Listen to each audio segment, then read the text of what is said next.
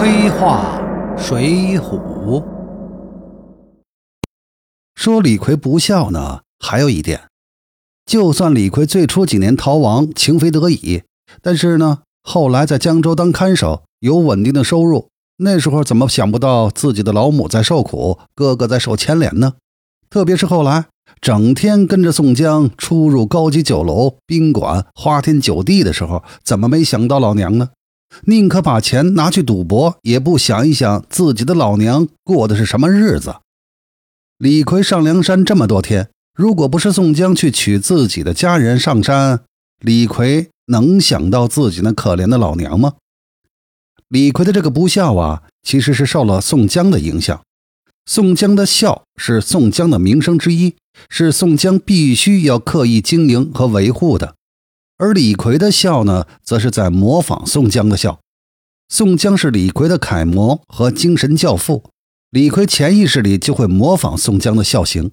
所以宋江要娶老妇，那李逵呢，也想到了十几年一直没想到过的老娘。不过，呃，怎么说呢？我们终于在李逵的身上看到了人性的光芒，虽然很微弱，但是还是告诉了我们，再凶恶的人。但有时候啊，偶尔也会露出一丝善良，但是这一丝善良并没有维持多久，只维持到了李鬼家。当他知道李鬼欺骗他之后，毫不犹豫的就杀了李鬼，并割下了李鬼的肉来吃。随后接了老娘上梁山，不料途中李逵取水的时候，老娘被老虎给吃了。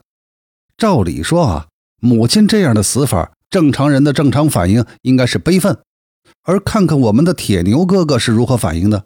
书上说，李逵心里思忖道：“我从梁山伯归来，特为老娘来娶她，千辛万苦背到这里，却把来与你吃了。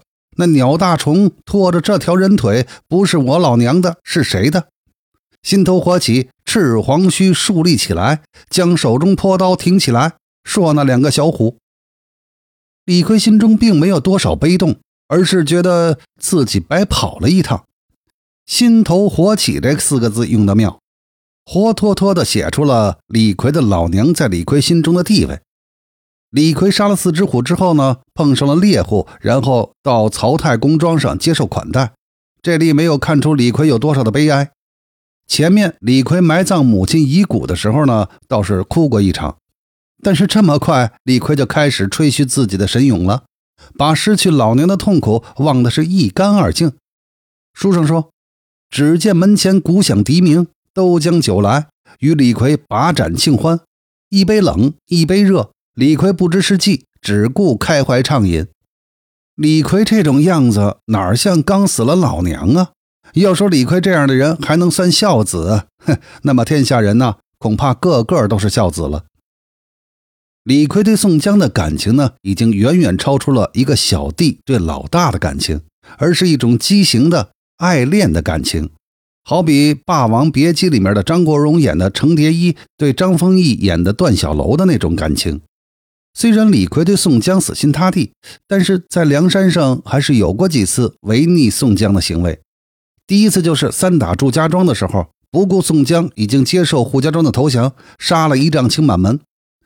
假如杀扈太公一家不是宋江暗中授意的话，呃，这种可能也是有的啊。这里呢没明说，我们也不细想。如果宋江没说，那么李逵的动机就很值得讨论了。当时的情况是，林冲俘虏了一丈青扈三娘，而宋江呢将扈三娘连夜送回梁山，妥善安置在父亲宋太公处。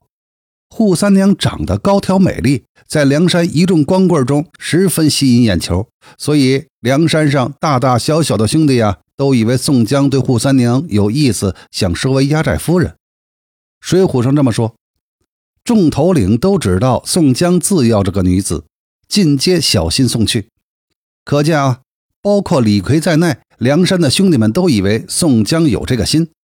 那照理说。老大看上的女人，李逵作为一个忠心耿耿的小弟，正常的做法应该是什么呢？是不是应该是竭尽全力的帮老大搞定这件事才对？一般黑帮影片不就是这个套路吗？要换成梁山其他兄弟呀，必然会好生的善待扈太公一家，而李逵呢，他却把人家一家全给杀了。这下宋江要么把李逵杀了，否则呀，别想娶这一丈青了。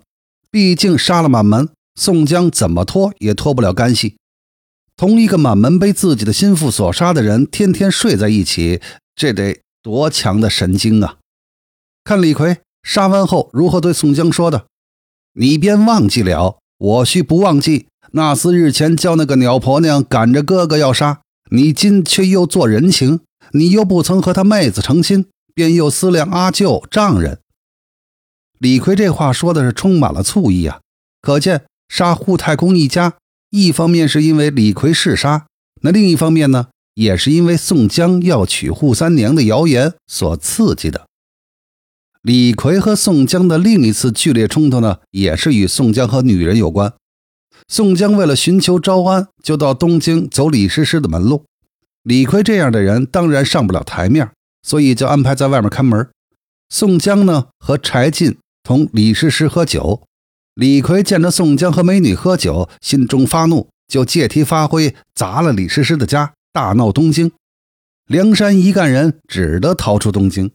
回梁山途中，李逵在刘太公庄上得知刘小姐被自称宋江的人给劫走了，于是呢，李逵更受了刺激。不分青红皂白，也不问清楚事实真相，就去找宋江理论。李逵的反应极为过激，直奔忠义堂，一斧子砍倒了杏黄旗，撕碎替天行道旗，拿着斧子冲向了宋江。